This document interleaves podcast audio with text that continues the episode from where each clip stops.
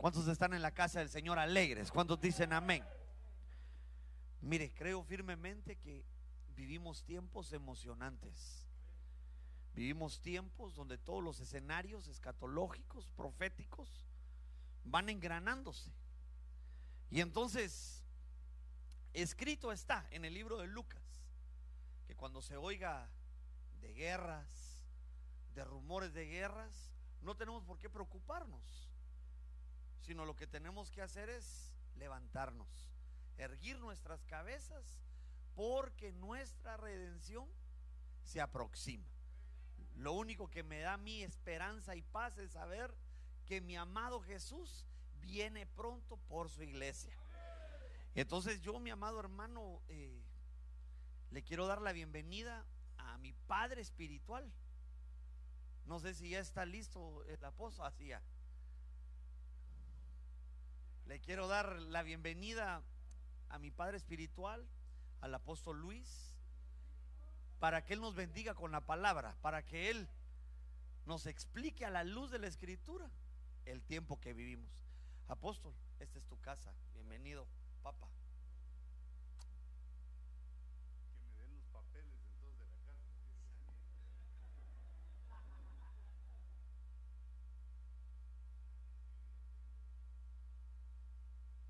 Eh, el micrófono. Dios les bendiga, hermanos. Qué privilegio estar de nuevo con ustedes. Y me quiero tomar un poco el tiempo para no mandarlos muy tarde a dormir, aunque hoy sí se duerme sabroso con el frío. Mm, hermanos, si, si yo escribo ahí, sale también en las pantallas. No. Solo ahí se mira, pero no queda muy chiquito. Y si escribo en las pantallas no se ve mejor. Si escribo aquí, mm, el lápiz está rebelde, ¿por qué será? Yo me tengo que escribir ahí, hijitos, perdón. Quiero ver. Sí. Ahorita no me voy a pelear con él porque después, después lo arreglamos. Hermanos, como ustedes saben que una noticia tremenda, que nos ha calado y se dicen muchas cosas, eh, demasiadas cosas. Entonces yo quería eh, mostrarles una cosita, pero quiero que sepan que guerra va a haber. Es decir, ya hay un montón de guerras. Pero nosotros nos tocó vivir en un país, hermanos, de verdad que aquí no se siente nada. Pero en el mundo hay guerras, hay eh, combates sangrientos, la gente está muriendo desde hace mucho tiempo. Porque nosotros vivimos en un tiempo, vamos a ver de qué color lo estoy escribiendo. Amarillito. ¿Se mira bien ahí? Digamos que esa es una línea del tiempo. Nosotros venimos aquí viviendo de repente, aquí, mira, así como, esos mis dibujitos que, aquí venimos en el tiempo, ah, pero esto parece espada, mejor así, así, victorioso. Nosotros venimos en el tiempo y según la escritura, por las señales y todo lo que vemos que dice la Biblia, comparando la Biblia, la historia y las noticias, nos ubicamos en un tiempo que se llama principio de dolores. E, estos dolores son dolores de parto. Principio de dolores. El Señor usa, eh, digamos, eh, este, este dolor porque los adultos sabemos que cuando a la señora que está embarazada le empiezan los dolores de parto, ya nada se detiene. Y duelen mucho. Yo solo les he visto el rostro, yo nunca he sentido esos dolores, ni quiero, pero se les nota a ellas el dolor, que es un dolor tan grande, que claro, se olvida cuando el bebé ya está en sus brazos, ya se le olvidó a ella, ya sonríe, ya se quiere ir del sanatorio o del hospital y ya le dice a su esposo, mi hijo, a ver cuándo tenemos otro. Se le olvidó. Pero para mientras los dolores, eh, sí, sí se molestan, son muy fuertes. Entonces Dios los pone eh, como una figura y nos hace saber que viene un momento en el tiempo. Eso, no que se vaya. Digamos aquí un momento en el tiempo que está eh, está junto al rapto de la iglesia. El rapto de la iglesia, cuando el Señor lo enfoca, nos dice que es la única manera de salvarnos, la única manera de no estar presente en el tiempo de los dolores. Ya no es principio de dolores, sino los dolores comienzan en un periodo que se llama tribulación. Yo solo le pongo tri porque es muy largo, que dura tres y medio años. Cuando inicia aquí la tribulación, eh, los dolores eran, aquí era principio de dolores y aquí comienzan los dolores para toda la humanidad. Y esos dolores significan guerra. La guerra es, el, es la, la forma que más hace sufrir a la gente.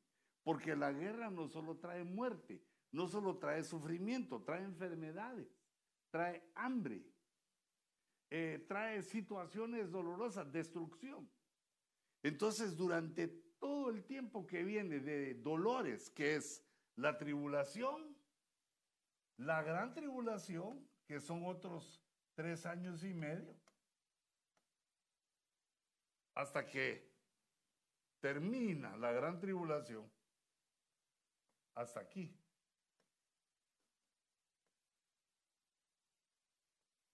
Eh, comienza con guerras y termina con guerras. Hay una guerra aquí también, en la pretribulación, que la pretribulación forma parte de la tribulación.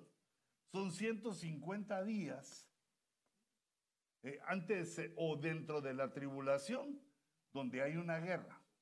Pero la que me quiero enfocar ahorita es en la guerra esta. Que esa guerra se llama, aquí solo que le voy a cambiar el color para que se ponga bonita. Esa es la guerra de, se llama la guerra de Gog. Yo a esa le pongo para enseñar, ay hermanos, pero ustedes ahí no ven. La gran espaldota mía, ¿ven? Y cuando me volteo la panza. Eh, yo le llamo a esta GOG 1. Se lo voy a poner como que fuera exponente. Porque aquí al final, al final del milenio, mil años después, aquí hay otra GOG. Aquí hasta el fin hay otra GOG, que es la que confunde a muchos. Esa parece 606, pero es GOG. Hay dos GOG, una GOG terrenal y una GOG cósmica. Pero esta Gog, eh, esta que empieza aquí con la pretribulación o en la tribulación, es la que nosotros estamos viendo. Es la que estamos viendo ante nuestros ojos. Pero debemos de entender que no solo viene esa y no solo es esa, sino que, por ejemplo, ahorita, en estos, eh, en los años de la,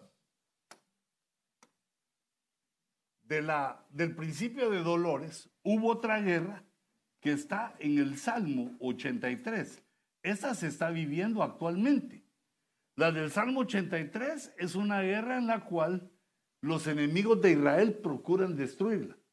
Esta guerra viene desde 1948. Fíjate, ya tiene más de 70 años esta guerra, pero es solo todos los aliados del Islam. Es Islam eh, versus Israel. Esta se viene efectuando entonces hace 70 años y el objetivo del Islam es destruir a Israel, pero no lo han logrado.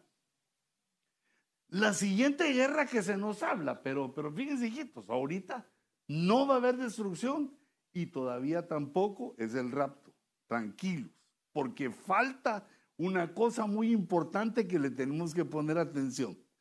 Que aquí, para que empiece el rapto y para que venga la guerra de Gog, tienen que construir el templo. Los hebreos tienen que construir el templo de Jehová. El templo en el cual va a entrar el anticristo. El templo del tercer milenio eh, en el cual ellos lo van a edificar y ahí va a entrar el anticristo. Como ese está profetizado, entonces tiene que estar hecho. La señal eh, de la guerra de Gog, el templo y otras circunstancias que ya están dadas, como por ejemplo la apostasía generalizada. Vemos como la mayoría, una gran mayoría de cristianos le han dado la espalda a Cristo con otra serie de situaciones. Pero digamos, no, nos vayamos por ahí, sino que lo que nos importa es nosotros. Entonces vemos, eh, ya en esa situación, vemos que lo que nos toca ahorita ver, ya que esta la, la, vemos, como el terrorismo y todas formas, que quieren destruir a él, pero no lo han logrado. El segundo que va a querer destruir a Israel es Gog, la guerra de Gog, va a ser contra Israel también. Pero esto lleva un proceso. No es una guerra que, digamos, eh, se levanten los, eh, los, ejércitos y se vayan eh, contra Israel, sino que es una guerra en la cual poco a poco se van desarrollando los acontecimientos. Vamos a ver, ¿cómo hago aquí? Quiero ver mi otro mapita. Creo que este me gusta más porque está así de colores. Eso que vemos ahí negro es... Eh,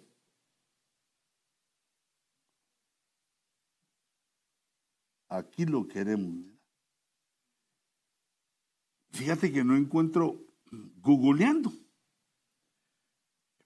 no encuentro un... Se regresa chiquito. Ay, Dios mío no encuentro un mapa que sea HD, o sea, que lo pueda hacer crecer y se lea bien también. Entonces, digamos, cuando nosotros leemos, empezamos a leer la guerra de Gog, esa es la guerra que tiene más datos de ella. Es muy importante porque no solo comienza el trato de Israel durante los siete años de tribulación, sino que además da el estartazo o está traslapada con el arrebatamiento y la construcción del templo. Son tres, la guerra, la construcción del templo y el arrebatamiento. Cuando empiece esa guerra que va a ser terrible, se le van a, le van a llamar mundial, nosotros ya no vamos a estar o estamos a punto de irnos. En este caso de, la, de lo que está pasando en Crimea, todavía no es la guerra porque ya oímos al presidente de Estados Unidos que Estados Unidos no va a participar y tampoco los eh, europeos van a participar porque solo se podría participar en la guerra si Ucrania fuera parte de la OTAN, si fuera parte de ese conjunto de naciones que se pusieron de acuerdo para enfrentar cualquier ataque de Rusia. La OTAN son todos los países que se pusieron de acuerdo y, dijeron entre sí, eh, más o menos así si fueran de Guatemala, mucha, si nos quieren pegar a uno, nos metemos todos. Para que, no, me van a dejar solos si me ataca Rusia. No, ni a mí. Entonces hagamos un trato. Si nos agarran a uno, le entramos así en bolita. No somos machos, pues somos muchos.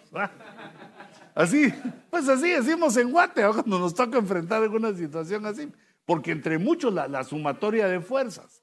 Entonces la OTAN tiene esa cláusula, que, y lo sabe Rusia, que si ataca a uno de ellos, eh, los, todos se van a venir contra, contra ella, contra Rusia, pero eh, Ucrania no está en ese tratado. Eh, mira, Ucrania es como el granero de Rusia. Ucrania es un lugar donde le, envían a Rusia un montón, por gran porcentaje de lo que se come. Y también creo que por lo que he entendido en los mapas, que Chernobyl donde fue el, el accidente nuclear atómico hace años que contaminó una gran parte, también está en Ucrania. O sea que Ucrania e, es famoso por, por varias cosas. Además, no es la primera, no es la primera vez que Rusia hace esto, sino que recuérdense que ya hace varios años eh, Rusia invadió Georgia. Pues yo, así se lee, no sé si se pronuncia Georgia, como que éramos en inglés, pero Georgia es una nación que también es vecina a Rusia, que fue invadida en el 2006 o en el 2008. Eh, y digamos también en el 2014, Rusia invadió Crimea. Es una península, la península de Crimea, es eh, una península que pertenece a Ucrania, o sea que Ucrania ya está invadida. Y entonces,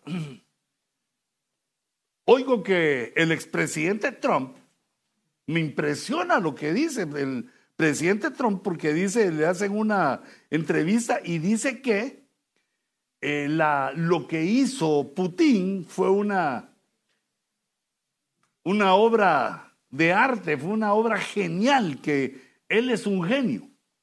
Dijo entonces yo empecé a investigar por qué dicen esto de Putin, aunque sí es un hombre tremendo para hacer eh, lo que es, es el número uno del segundo país más poderoso militarmente hablando del mundo. Rusia es más poderoso que China, que, que todos, solo Estados Unidos le gana.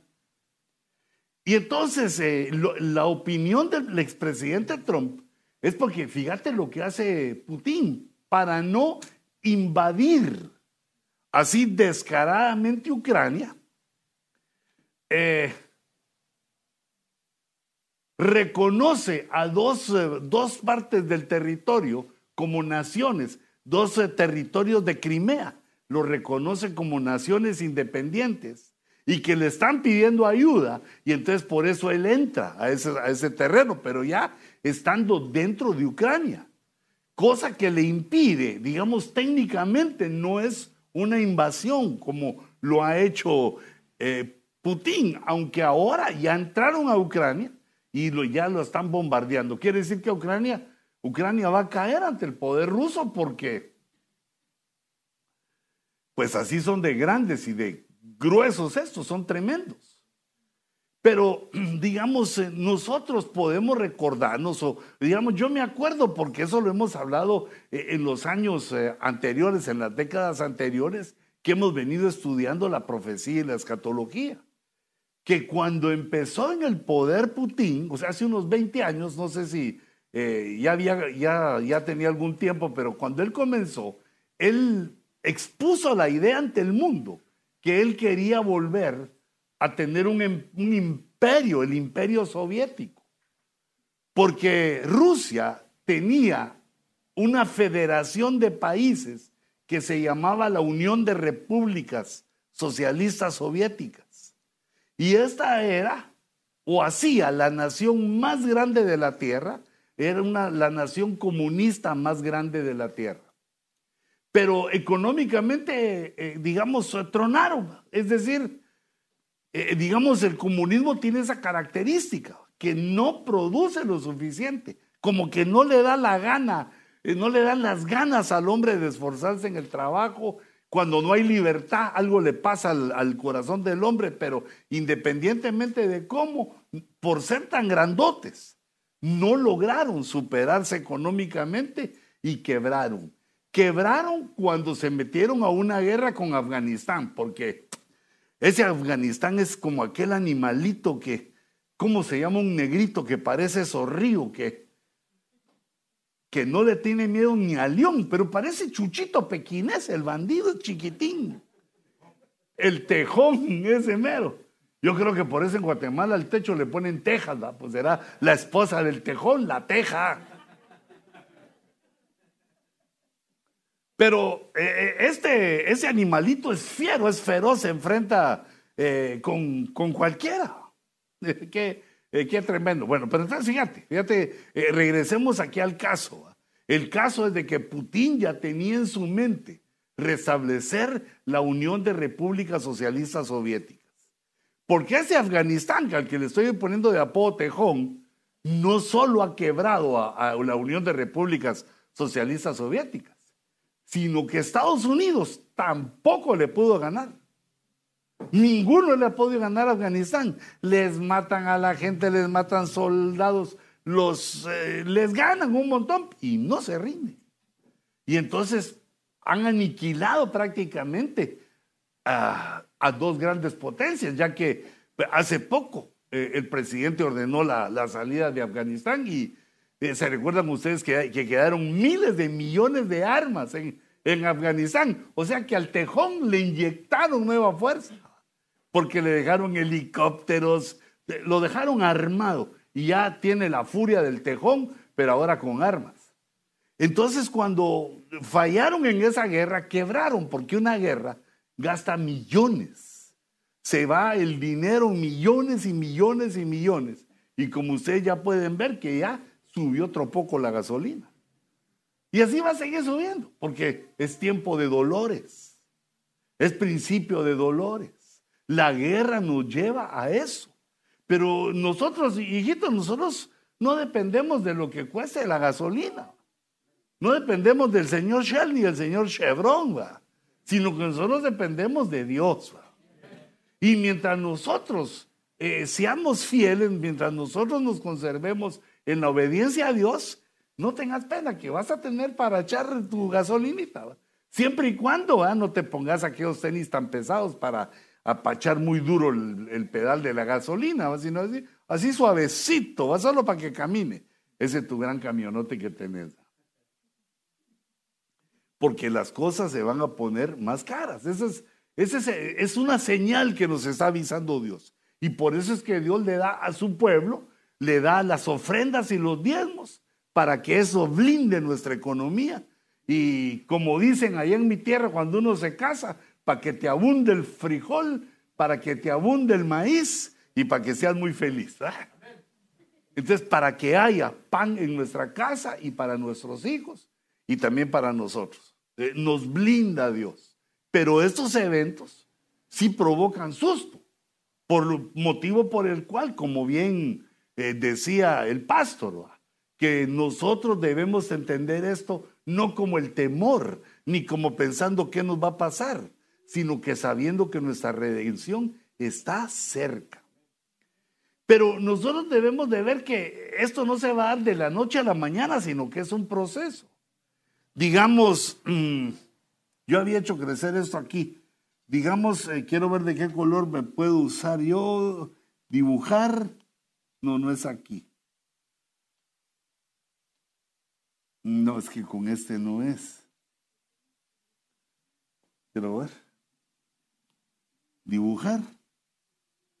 ¿Qué querés dibujar? y nada. No quiere. Dijo, no me digas vos que sos eh, ingenioso en esto, sabio en esto. Entonces, fíjate que, mira, te voy a señalar aquí con mi lapicito. Vamos a ver, ala, si se mira horrible mi, mi mapa. Yo pensé que era porque yo miraba así de lejos, así como... Entonces, fíjate, te lo voy a poner aquí mejor. Entonces, Rusia ha ido dando pasos para al final de cuentas apuntarle a Israel. No, no se ha ido contra Israel de una vez, porque esa es la guerra que relata la Biblia. Esa es la guerra de la cual nos habla la Biblia. Una guerra donde un eh, líder llamado Gog hace una liga de naciones y se enfocan o se enfilan hacia Israel. Pero ese momento aún no ha llegado, sino que todo se está preparando. Entonces, como les digo, primero Rusia vino y anexó o invadió Georgia. Ahora está invadiendo a Ucrania. Porque Ucrania tiene una península que se llama la península de Crimea, que fue la primera que tomó Rusia, porque esa da al mar, al mar negro, que da salida a otros mares, que le da una salida tremenda a los barcos, a las flotas, a todo, y también al comercio de Rusia. si no agarra esa parte de, de, eh, de Crimea, si no agarra esa península, entonces se queda encerrado, que es uno de los problemas de las naciones que tienen poco mar. Eh, es decir, Rusia sí tiene un montón de mar, pero gran parte del mar está congelado, le queda bien en el norte y entonces no, no lo puede utilizar como en el caso del Mar Negro, donde hay frío, pero sí se puede navegar y puede entrar al, Mediterráneo y le da acceso a Europa y a África y a todo, le abre al Medio Oriente, incluyendo a Israel. Incluyendo Israel, porque debemos de entender que la mirada final, porque lo dice la Biblia, no es que uno quiera decirlo, sino lo dice la Biblia, que la mirada final va a ser que esta Liga de Naciones, entonces voy a dejar esto aquí, miras, eh, para que no se, no, no lo voy a borrar. Me conseguiste otro. Pero abrirlo quiero ver, si no le pasa lo mismo. Abrirlo más aquí en, eh, en esta área, mira. Ay. ¿Ah? Vamos a ver. Esta es Rusia, esta es Ucrania, esa es la península de Crimea.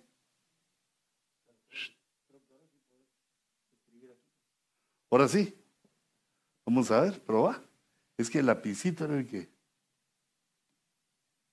No, no, no funciona el lapicito, mira. ¿Por qué será?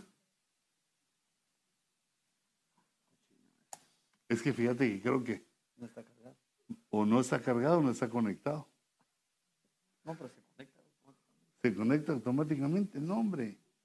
A mí se me revela. Pues entonces, aparece un personaje, un líder que se llama Gog. E, en la Biblia, en la Gog. E, en la Biblia dice así. Y a su tierra se le llama Magog. Y este hace una liga con Turquía. Ah, estos son los nombres de los países actuales. Turquía, Irán, que es Persia. Vamos a ver. Eh, Turquía, Irán, bueno, y Rusia. vamos a poner aquí que Magog es Rusia. Estos hacen una liga contra Israel, pero fíjate que me falta uno de los que eh, hacen esa liga, o será aquí Rusia. Hacen una liga de naciones, porque resulta que comenzando eh, en el milenio, descubrieron en los altos de Golán, en Rusia, descubrieron unos grandes yacimientos de gas, grandes yacimientos de petróleo. Por lo cual ahorita los, eh, los judíos, digamos, el Estado de Israel está tranquilo porque tienen eh, esa abundancia y la están empezando a explotar. Pero desde que los judíos lo, descubrieron, Putin y Rusia dijeron que ese territorio le pertenecía a Siria. Siria. Es que tiene nombre de mujer y a mí solo los nombres de mujer son de mi esposa, se me viene.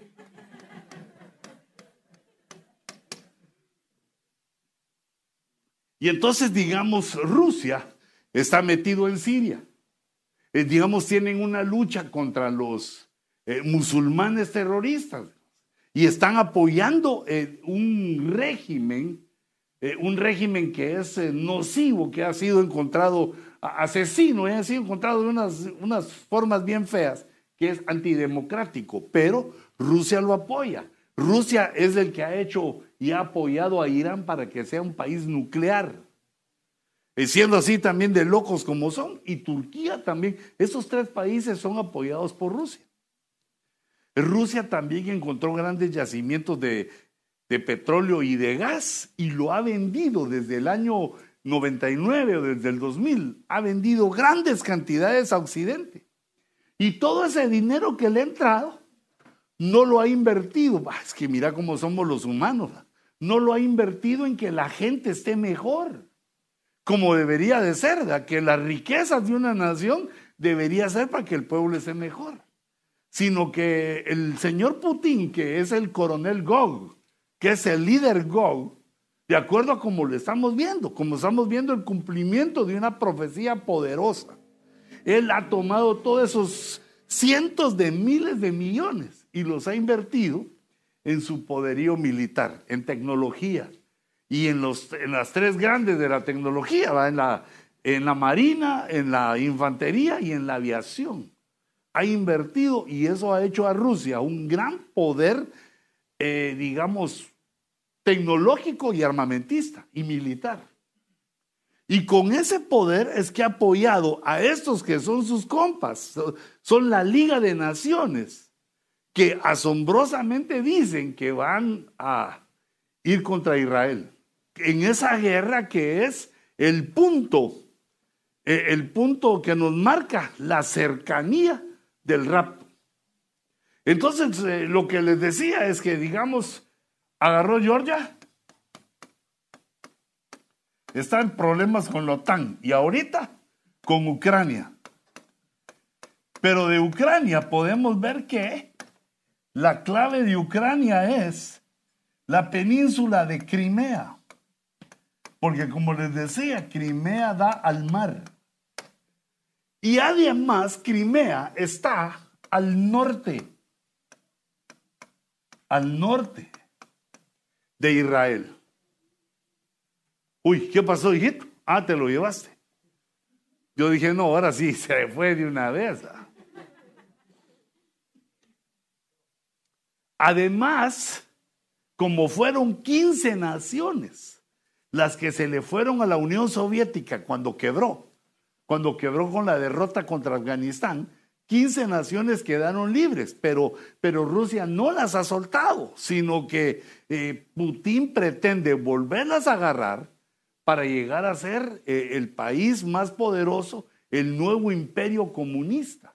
Eh, otra vez, empezar otra vez con la Unión de Repúblicas Socialistas Soviéticas, la Unión Soviética se llamaba, pero la Unión Soviética se escribía US y también United States. Entonces ellos se pusieron URSS, Unión de Repúblicas Socialistas Soviéticas. URSS. Quiere regresar a eso. Por lo tanto, esas son dos de las primeras eh, naciones, aunque ya tiene a otras, como Bielorrusia. Y, y es que mira, date cuenta, mira el nombre de este país. Hay gente rusa ahí. Ahora, aquí han pasado cosas tremendas. E, estos ucranianos, cuando fue la Segunda Guerra Mundial, desaparecieron un montón de judíos, le dieron duro a los judíos. Ahí tenían los, eh, los alemanes eh, lugares donde exterminaban judíos pero también ellos fueron masacrados cuando los invadió Hitler. la gente que más murió de, los rusos es la gente que estaba por ahí. ahí fue la invasión donde comenzaron los alemanes a, invadir Rusia.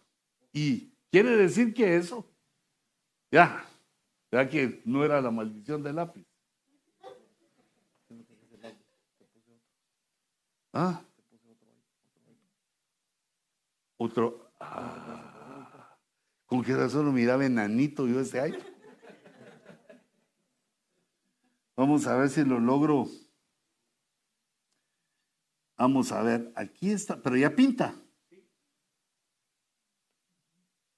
A la pero negros. Vamos a ver, esta es la península de Crimea, mira. Mira ese pedacito que se ve ahí. Ese pedacito de mi vida. Y aquí, esta es Ucrania, esta que es como turquesa. Y aquí Rusia y Ucrania. Entonces, si te das cuenta, Israel está por aquí, creo que es este.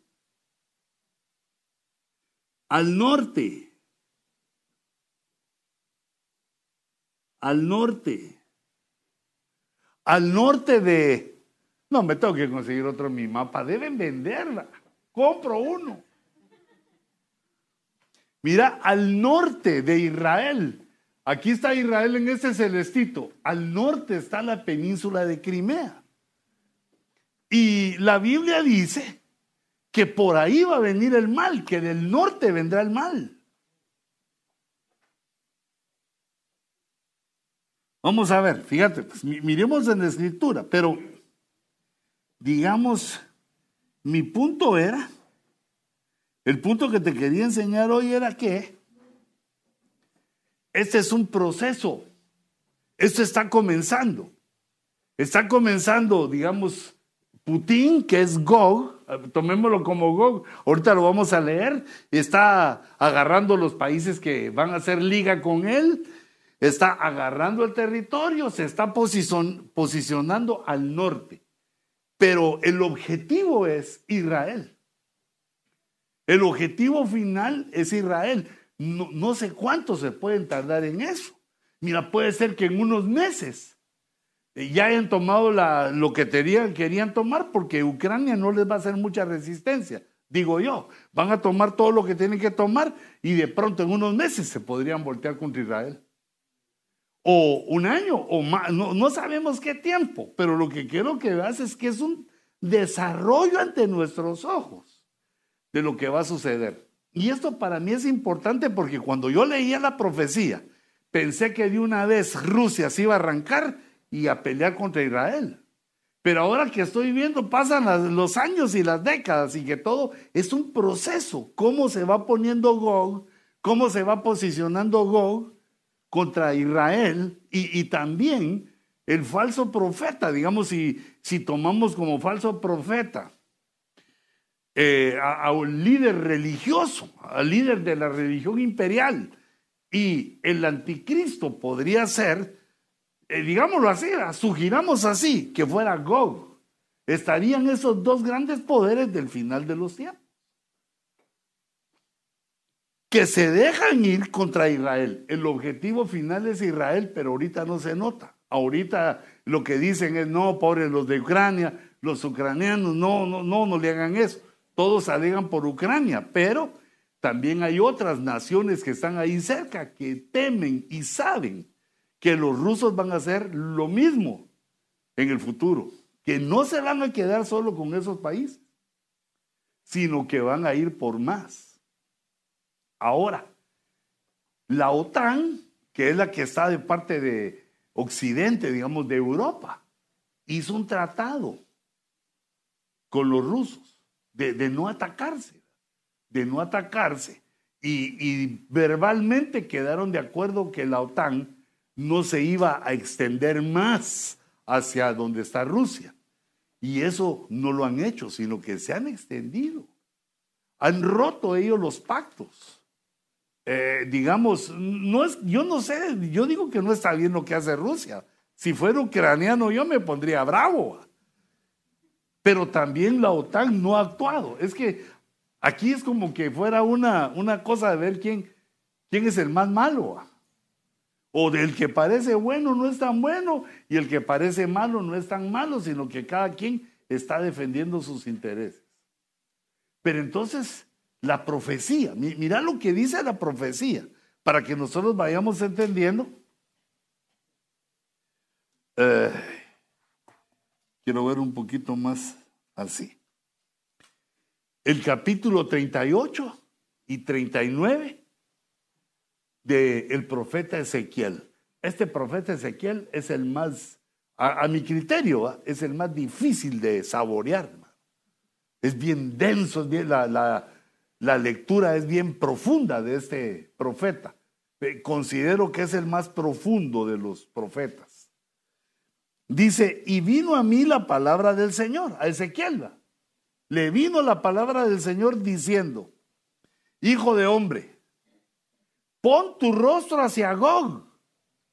Eh, ya, ya identificamos que Gog es un líder. De la tierra de Magog Estamos identificando entonces a Magog como Rusia. Pon tu rostro hacia Gog de la tierra de Magog, príncipe de Ros. Ahí vuelven a hablar de Gog, de Magog, príncipe de Ros. Ros es Rusia, de, ahí viene Rus, Ros, de ahí viene la palabra en español Rusia.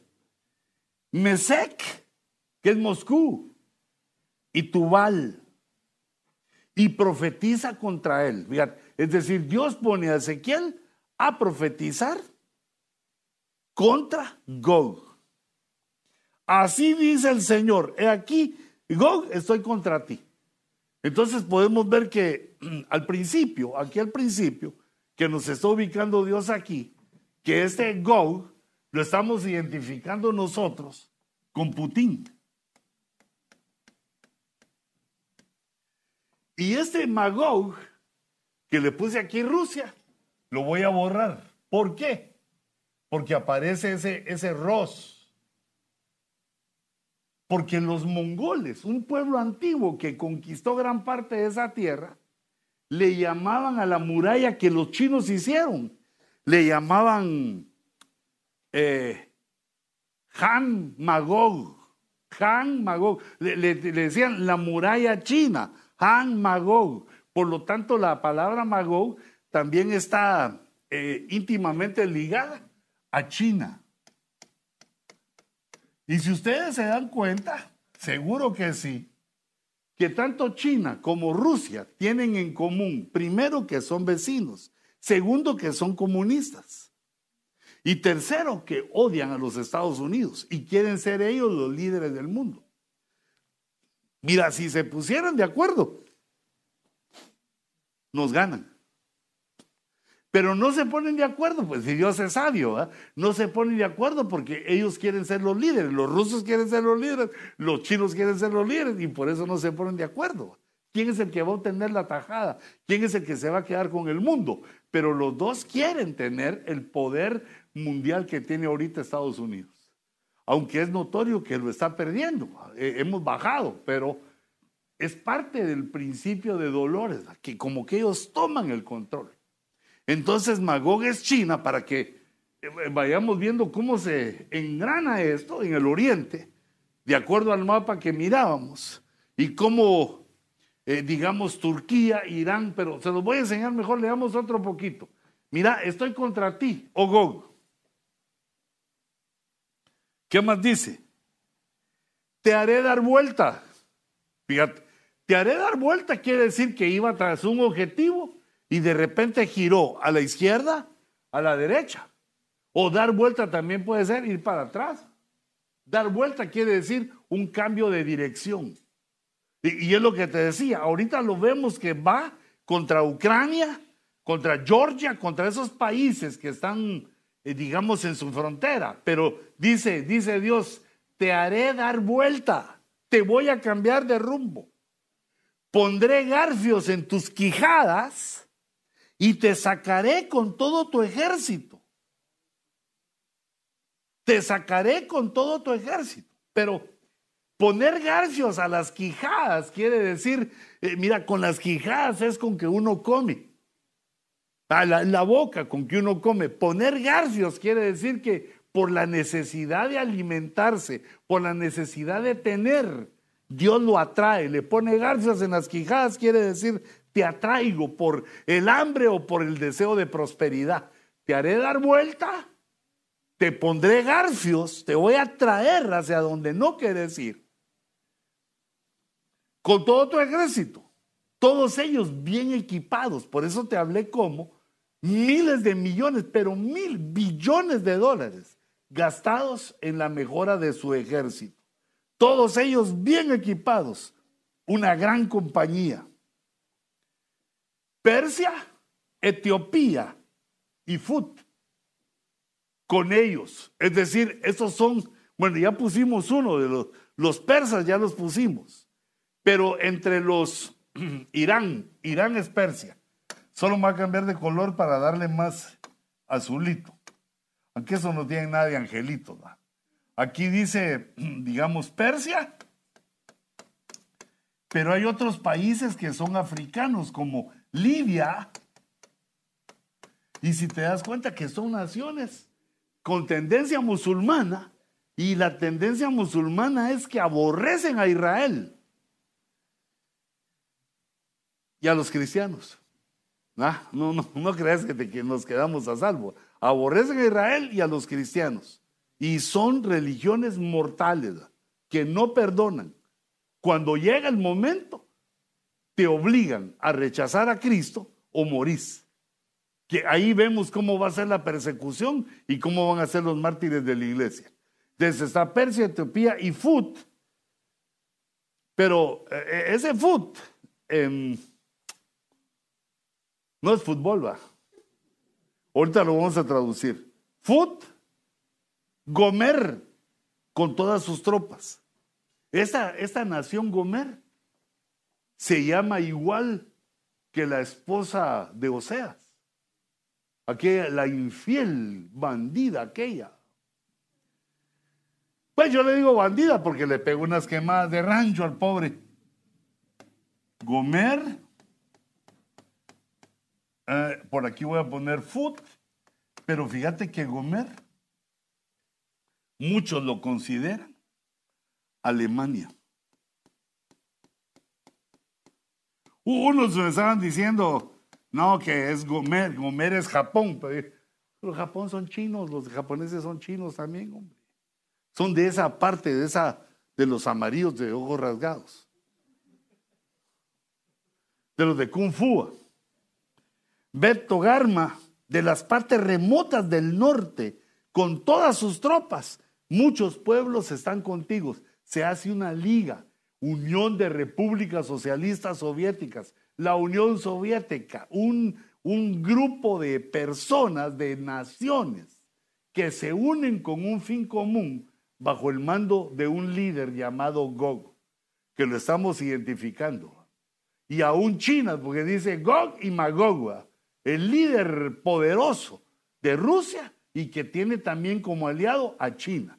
Yo, considero que secretamente ellos están aliados, pero eh, eso no lo sacan a la luz y en el momento adecuado van a mostrar que unen sus fuerzas. Porque ahorita lo que está haciendo China es ver qué hace el mundo cuando Rusia invade, porque ellos lo que están pensando es en Taiwán.